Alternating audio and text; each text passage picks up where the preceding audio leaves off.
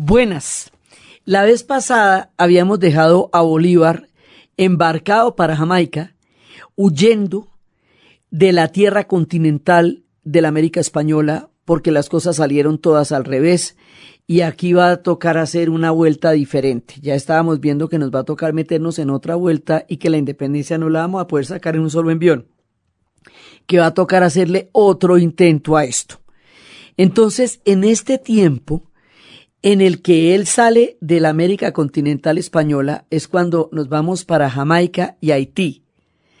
Y aquí es donde se va a cocinar la otra parte de la historia que después le permite regresar al continente con los refuerzos y con todo lo, listo para empezar la secuencia de batallas que nos va a llevar a las independencias. Entonces vamos a ver qué estaba haciendo allá y vamos a ver por qué Jamaica y Haití van a formar parte de nuestro relato. Para eso nos tenemos que remitir al mundo atlántico, porque ese mundo atlántico con el que empezamos a ambos lados del mar nos va a llevar a una parte, cuando uno acerca así la cámara un poquito, nos va a llevar a una parte importantísima del mundo atlántico que va a estar también en el corazón de nuestro relato, que es el Caribe. Entonces vamos a meter el Caribe en esta historia desde el principio hasta que lleguemos al punto en que empata con la llegada de Bolívar en barco para allá. Entonces resulta que lo que se va a llamar la colonización de las Antillas, cuando el imperio español llega a las Antillas, primero hay gente despistada y Colón. O sea, el hombre estaba en la más despistada de todas, sin, sin GPS, sin nada. Entonces el hombre primero pensó que llegó a la India y no llegó a la India. Pensó que ya había llegado a unas islas y llegó fue a un continente. Pero bueno, el hombre estaba en otra película. Entonces, eh, pues se le celebró porque fuera el primer contacto eh, con un proyecto de parte de los europeos acá, porque ya los vikingos habían llegado allá al Canadá. Eh, pero el hombre fue el que llegó sin tener ni idea a dónde, o sea, se montó en el bus que no imaginaba. Entonces llega la colonización a las Antillas y la colonización española en las Antillas va a ser muy tenaz. Van a encontrar pueblos poblados por los arawak o taínos. Los taínos que están en todo el Caribe, ellos son los primeros que van a ser exterminados, los primeros que van a desaparecer y solamente nos queda de ellos, nos queda el arte. Eh, cuando uno ve pintura que viene de Dominicana o viene de Haití, hay unas figuras que tienen unos, eh, unas pinturas, unos trazos que son muy bonitos, pero nosotros no sabemos qué pasan, qué quieren decir. Son taínos, están en todas las cuevas de la Dominicana, tanto de Haití como de la República Dominicana, de ellos no sabemos, nos quedan un montón de palabras bacanísimas, nos quedan las palabras como canoa, nos quedan las palabras como hamaca, barbacoa, que luego se volvería barbecue, nos quedan las historias, la arepa, un montón de cosas, digamos, de palabras comunes y corrientes en nuestra lengua, son de origen taíno, arawak, pero no sabemos nada de ellos. Y había otro pueblo también de estas grandes troncos que eran los Carib, por el cual a este mar contenido dentro del Atlántico lo vamos a llamar el mar Caribe. Entonces, en el mar Caribe va a llegar Colón y luego cuando por, por otro carajazo, porque también fue pura, digamos, puro despiste, van a llegar a un sitio donde los barcos no volvían y donde los barcos se enredaban y van a encontrar un sitio donde hay un, un palo rojo, como palo sangre, y a ese palo de color brasa, de pau brasa, lo van a llamar el Brasil. Entonces, cuando más adelante lleguen los portugueses al Brasil, como los portugueses y los españoles son pueblos que creen en el Papa y que no van a formar parte de la de lo que va a ser la reforma protestante.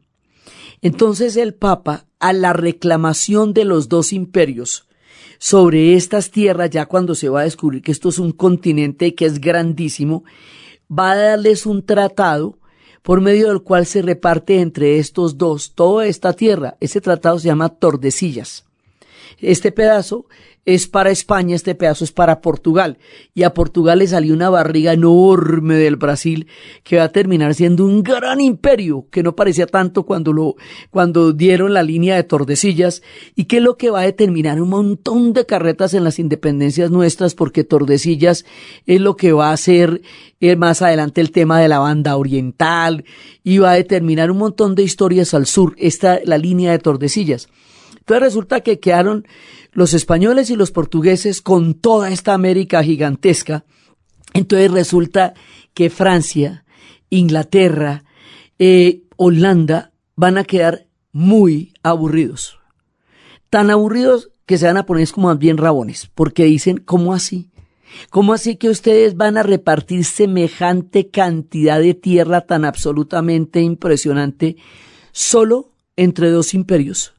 Cuando es la época en que todos los imperios están conquistando el Atlántico, y solamente con el criterio de que son católicos y papistas.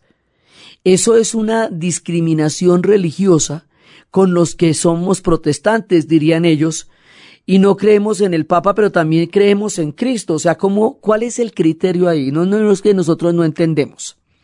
Pero eso no va a tener vuelta de hoja. Entonces, como eso quedó así, de esa manera, entonces, lo que van a hacer es que van a tratar de coger pedazos del Caribe cuando se dan cuenta que esa gran guerra que se está librando en el Atlántico y en el continente europeo se puede traer para las Antillas. Van a hacer que la guerra se traslade a un escenario al otro lado del Atlántico. Ese escenario va a ser el Caribe y ese escenario van a ser las Antillas y la manera como la guerra se va a traducir en las Antillas y la manera como ellos van a expresar su inconformidad de manera armada va a ser la piratería. Entonces la piratería es como una cantidad de, darditos que le están botando a los españoles y a los portugueses para atracar las embarcaciones con el oro que están sacando de América. Una vez que llegaran a alta mar, Ahí las flotas de custodia de esas expediciones eran muy seguras, pero en el Caribe, por los arrecifes y por lo turbulento del mar, eran mucho más vulnerables. Como sabían que eran mucho más vulnerables, se van a dar a la tarea de esperar a los buques que van a salir con todo ese montón de oro y ahí en el Caribe eh, robarlos, asaltarlos y quitarles la carga y llevárselas para Francia y para Inglaterra, muchas veces con la mismísima ayuda de la corona, como fue en el caso de los ingleses. Entonces eso va a ser una manera, digamos, de pullarlos, porque quedaron excluidos de toda la riqueza de este pedazo del continente que va a ser la América española. Ese es el sentido que tiene la piratería. Ahora, en términos de las Antillas, la historia para los pueblos antillanos va a ser muy grave, porque van a ser los primeros que van a sufrir todos los rigores de la crueldad del encuentro de los españoles con los indígenas. Hay un mecanismo humano que no, no logro, no logro entender, y es cómo es posible que cuando un pueblo cree tener el derecho sobre la vida de otro, se da a la tarea de producirle infinito sufrimiento, infinito dolor, y no le parece que esté haciendo algo malo.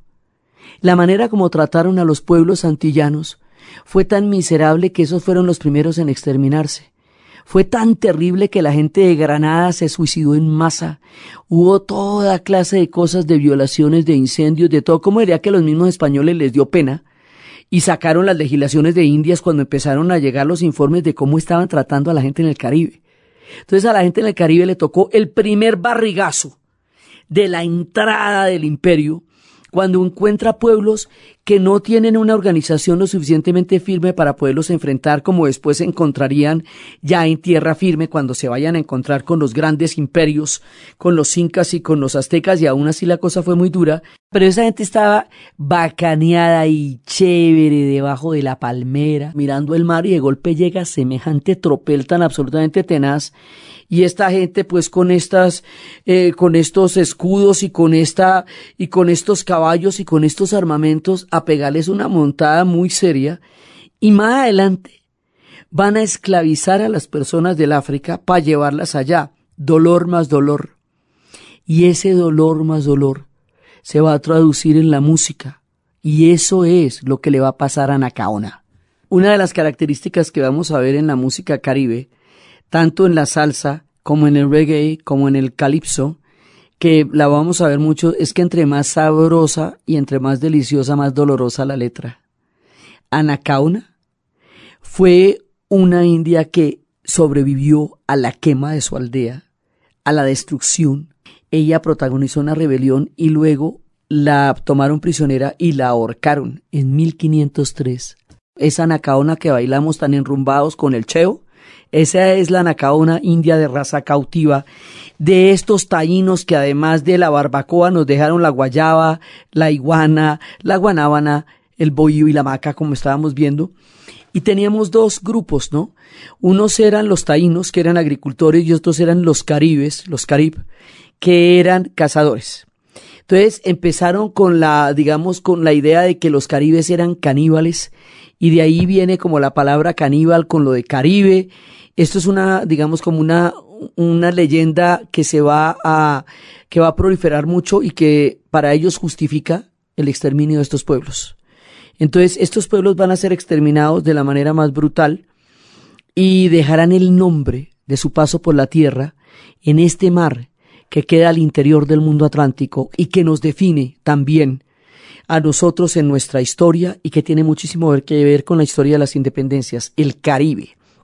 Entonces, allá en el Caribe, cada uno va a encontrar un pedacito. Eh, por ejemplo, los ingleses llegaron poco tiempo después de que el Mayflower hubiera llegado a, los, a lo que serían las trece colonias en, en una época totalmente, digamos, análoga, eso hay poquísimos años de diferencia, va a llegar un barco inglés a San Andrés, Providencia y Santa Catalina y ese se va a llamar el Sea Flower. Por eso la reserva de la biosfera de las islas de San Andrés se llama la reserva del Sea Flower, porque ese es gemelito del Mayflower que estaba llegando a las costas de lo que serían las trece colonias en lo que más adelante sería Estados Unidos.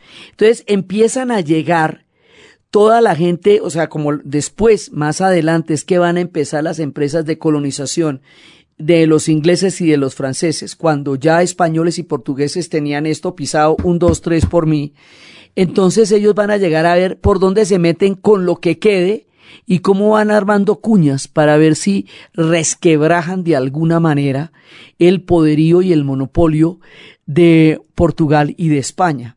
Entonces, un momento en que los holandeses se metieron al Brasil de tal manera que casi, casi, casi el Brasil podría haber sido holandés en la época de Mauricio Nassau, que hizo una especie de renacimiento allá, porque era un tipo ilustrado, motivo por el cual una de las islas del Caribe se llama Nassau.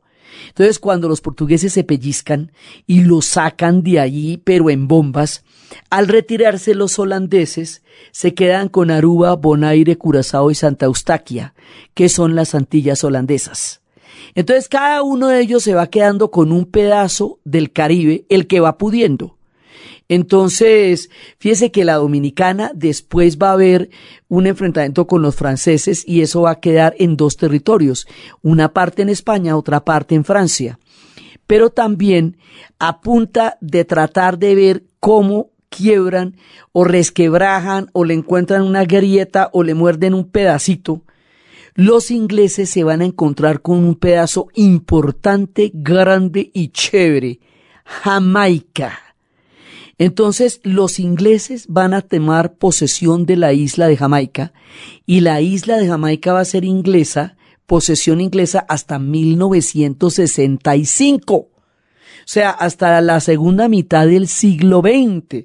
Por eso es que la música de Bob Marley va a ser tan supremamente fuerte a nivel anticolonial, porque el colonialismo lo van a tener hasta muy avanzado el siglo XX los jamaiquinos. Entonces, como los jamaiquinos estaban con los ingleses, eran una colonia inglesa, por eso es que Bolívar se va para Jamaica y pide la ayuda a los ingleses para poderse preparar para volver a desembarcar y a empezar un proceso de independencias a partir de batallas. Eso es lo que va a pasar allá. Entonces, esta guerra que se va a dar entre los imperios en la versión caribe es lo que se va a dar a manera de piratas. Y esos piratas, mire cómo es el tema con los piratas. Como nosotros, desde el relato, eh, estamos en Colombia y fuimos parte del imperio español, y además Cartagena queda en nuestra, en nuestro país. Para nosotros los piratas son forajidos, malvados, villanos, terribles, despiadados, hombres espantosos, sedientos de riquezas. Pero si usted es inglés o francés o sanandresano, los piratas son héroes y aventureros. Entonces eso depende de dónde se pare usted. Con lo que Francis Drake alcanzó a asaltar en el Caribe, el barco del Golden Hind llegó cargado de tantas riquezas que a la reina Isabel le alcanzó ese billete para sanear las finanzas inglesas, pagar todas las deudas y emprender campañas de colonización. Por eso a las orillas del Támesis hay una réplica del Golden Hind y a este pirata ella lo volvió Sir, caballero, Sir Francis Drake y otro era Sir Walter Raleigh, que también le hizo la vuelta a Isabel porque para todos se podían los piratas. Entonces resulta que los piratas se vuelven muy importantes en la narrativa de los ingleses y los franceses como sus héroes, porque eran los que le estaban haciendo mella al monopolio del imperio español. Francia, Inglaterra y Holanda no reconocían la legitimidad de Tordesillas, porque no reconocían la autoridad del Papa y porque estaban muy bravos con un monopolio de ese tamaño para solamente dos imperios, cuando la idea era que todos los imperios estaban eh, empezando a apropiarse de todos los pueblos que estaban empezando a avistar con la idea de que ellos tenían el derecho a apropiarse de las tierras y la cultura y las riquezas de los demás, que sigue siendo una idea bastante macabra, pero que en ese momento fue la, la orden de la, del orden mundial de esa época. Entonces, bueno, ¿cómo lo hacían? A través del robo, del pillaje. La mayoría de las historias que están contenidas en la película de Disney de los piratas del Caribe por muy chistositas que parezcan, corresponden a las leyendas. O sea, todas esas leyendas sí fueron así. Digamos, existió el holandés errante, existió también eh, Port Royal, la isla Tortuga. O sea, ellos por supuesto lo hacen de Hollywood y lo hacen de Disney, pero esas sí son las leyendas de los piratas del Caribe. Ahora, ¿qué es lo que tiene de sabroso, mágico, mítico, embrujador, legendario el Caribe? ¿Por qué el Caribe despierta tanto eh, ensoñación? Porque es que entre unas y otras, y a todas estas, y con todas las guerras y los pillajes, ahí no va a haber ni Dios ni ley. Entonces todo es posible en el Caribe. Ahí va a haber la libertad, ahí va a haber eh, mujeres piratas, ahí va a haber tesoros escondidos en la isla Tortuga, ahí va a haber brujas que decían que eh, las dos estaban enamoradas de un marinero y que él las traicionó a ambas y que ellas por castigarlo desataron una tormenta terrible que terminó hundiendo una isla, un pedazo de Jamaica que era conocido como Port Royal y Port Royal era donde todo valía. Eso era la rumba, eso era el ron, eso era, mejor dicho, todo se podía allá. Entonces ahí hay una conflusión de los pueblos africanos, de las religiones que vienen del África, que para la lectura de la época se consideraba brujería, pero en realidad eran religiones africanas. Ahí van a venir las mujeres, la historia para las mujeres en esa época era muy dura, sobre todo en Europa, porque es la cacería de brujas y a las mujeres las quemaban vivas y les ponían máscaras de hierros y pensaban que mentían. Hecho, haber nacido mujer en esa época era muy mala idea y en el único lugar donde una mujer se podía escapar del control de la sociedad en esa época era en el Caribe y era en Port Royal. Entonces era, era el único reducto de la libertad para todos aquellos que eran prisioneros de todos los diferentes sistemas que se estaban desarrollando en todos los imperios en tierra firme. Sea, el único lugar donde todo se valía era ahí en el Caribe y en estas zonas de disputa, porque las otras sí estaban mucho más amarradas, ya Cuba estaba mucho más amarrada.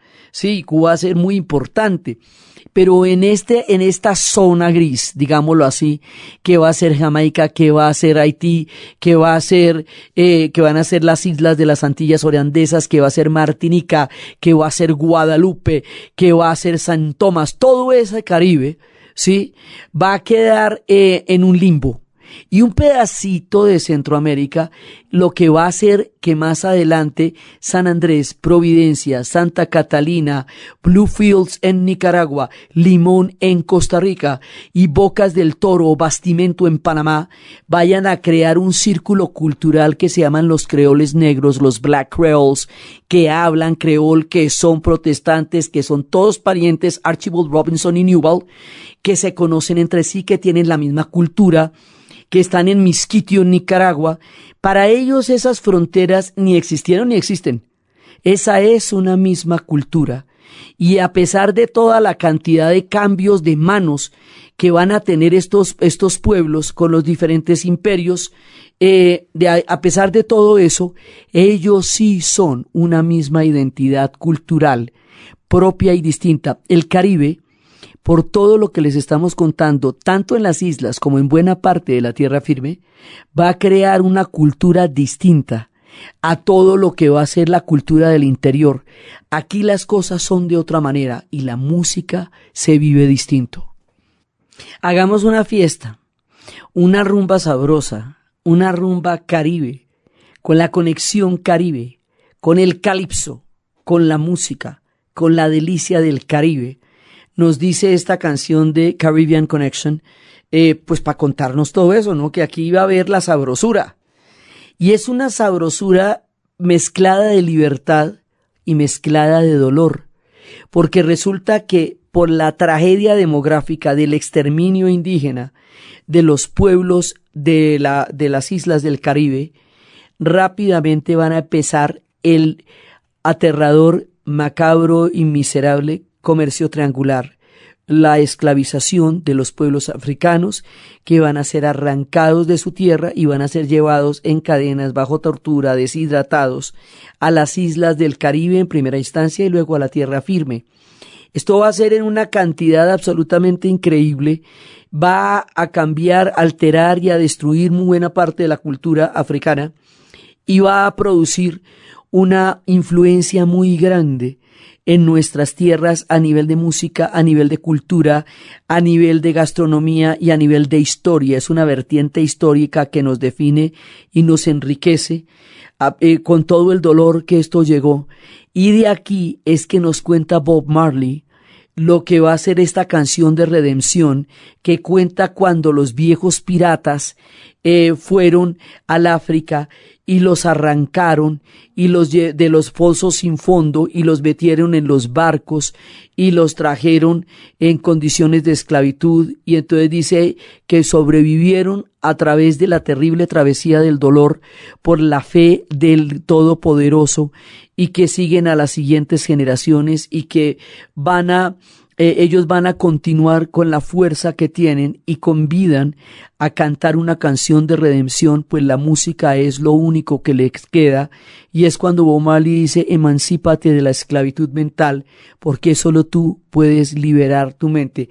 Un himno de todas estas historias cantado por el máximo de los tremendos, Bob Marley Redemption Song.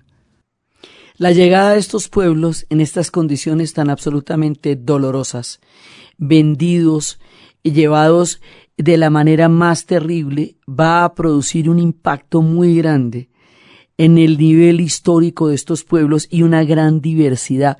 Ahora, ¿por qué es tan tenaz la esclavitud del mundo atlántico? Porque resulta que antes de en, muchas sociedades ha existido la esclavitud, en Roma, en Grecia, en Asiria, en muchos pueblos, pero eran esclavitud y en el África misma existía la esclavitud. Pero en el África, como en otros pueblos, la esclavitud era una condición a la que se llegaba por la pérdida de una guerra o por deudas, pero no era una condición eterna ni de raza. El comercio transatlántico va a convertir la esclavitud en una condición eterna, esclavitud perpetua, como nos decía Joe Arroyo, por la raza, pero va a ser otra cosa más perversa todavía. Y es que es una forma de esclavitud en donde a los seres humanos de África se les desprovee de su ser persona, de su ser humano, y se les convierte en mercancías. Tanto que en algunas haciendas no estarán registrados como personas sino como bienes inmuebles. Se les quita su naturaleza humana en lo jurídico. Entonces esto va a hacer que la cosa sea aterradora porque no es un tema de deudas ni es un tema de guerra, sino es un tema de raza y es un tema eterno y es para montar un billete enorme y además toda esta crueldad infinita se va a convertir en una justificación para poder justificar un negocio de este tamaño que va a ser la esclavitud a través del racismo. Entonces el racismo no es sino la cobertura enmascarada de un billete sobre el negocio de la crueldad. Por eso es tan cruel el mismo, como fue cruel la esclavitud. Y por eso la liberación de los esclavos en el futuro será la condición de Petión en Haití para apoyar a Bolívar para las independencias de los pueblos de la América. Decía, de lo que independice usted de ahí, va a tener que liberar a los esclavos y con esa condición es que yo le voy a ayudar. Porque, y eso es lo que nos va a llevar a Haití como pueblo libre y todas esas historias, porque es que uno tiene que entender este horror que era la esclavitud y ellos, como diría Bob Marley, contestaron a todo este dolor fue con música. La manera como ellos resolvieron este dolor tan infinito fue a través de diferentes formas musicales que van desde el guaguancó, la samba, la salsa, el currulao, todos esos ritmos maravillosos fue lo que ellos transmutaron el dolor en música y la música en espiritualidad, porque la música era lo único que no les podían quitar a ellos, habiéndoles quitado su cultura, sus dioses, su tierra, su ser personas y trayéndolos deshidratados en cadenas, y todo esto va a llegar al Caribe y a tierra firme. Así que en el Caribe se va a encontrar todo este mundo de la esclavitud, el mundo de la piratería que viene también de los escoceses, que fueron aplastados por los ingleses, derrotados, destruidos, declarados ilegales, en su propia tierra, y eso es la, epopeya de la Highland, de las tierras altas. Esos escoceses ilegales en su propia tierra van a llegar de piratas al Caribe. Los irlandeses que van a quedar aplastados por los ingleses también van a llegar a América de muchas maneras y luego los veremos en los ejércitos. Son pueblos aplastados por otras dominaciones. Entonces van a llegar que los irlandeses, que los escoceses, eh, van a llegar los franceses y todas las comunidades africanas en estado de esclavitud y todo eso va a dar una mezcla increíble de una cantidad de culturas, lenguas, idiomas, religiones, historias muy dolorosas que conjuntamente van a crear una magia increíble y la piratería es también todo lo que está pasando al mismo tiempo. Entonces Serrat, eh, con cariñito, nos canta una de piratas. Esto mientras es un despelote y es el desorden y es la piratería y es la pachanga, aguanta, porque se puede hacer un parche bueno ahí. Pero en algún momento se van a organizar porque pues tampoco ese desorden no van a tener mucho tiempo y empieza un comercio y una riqueza que va a generar, esa sí que va a generar dolor y esa sí que va a ser dura, lo que va a ser el azúcar. Las plantaciones de azúcar el comercio del azúcar va a ser tan rentable que va a justificar una increíble cantidad de la llegada de los pueblos esclavizados a todas las islas del Caribe, va a ser la base del ron, va a ser la base de todo esto, y ahí en ese momento esas plantaciones van a ser muy duras, las condiciones de la esclavitud van a ser durísimas. Y ahí es cuando nos va a contar eh, Matamoros eh, lo que se va a llamar En el Ingenio, que es una, es una canción donde nos muestra lo terrible que era trabajar en una plantación de azúcar y con, lo que vamos a escuchar cómo fue de duro trabajar en el ingenio. Lo que para Europa fue el dulce, para el café, para el té, para las mermeladas, costó una increíble cantidad de sufrimiento y dolor en América y en las plantaciones.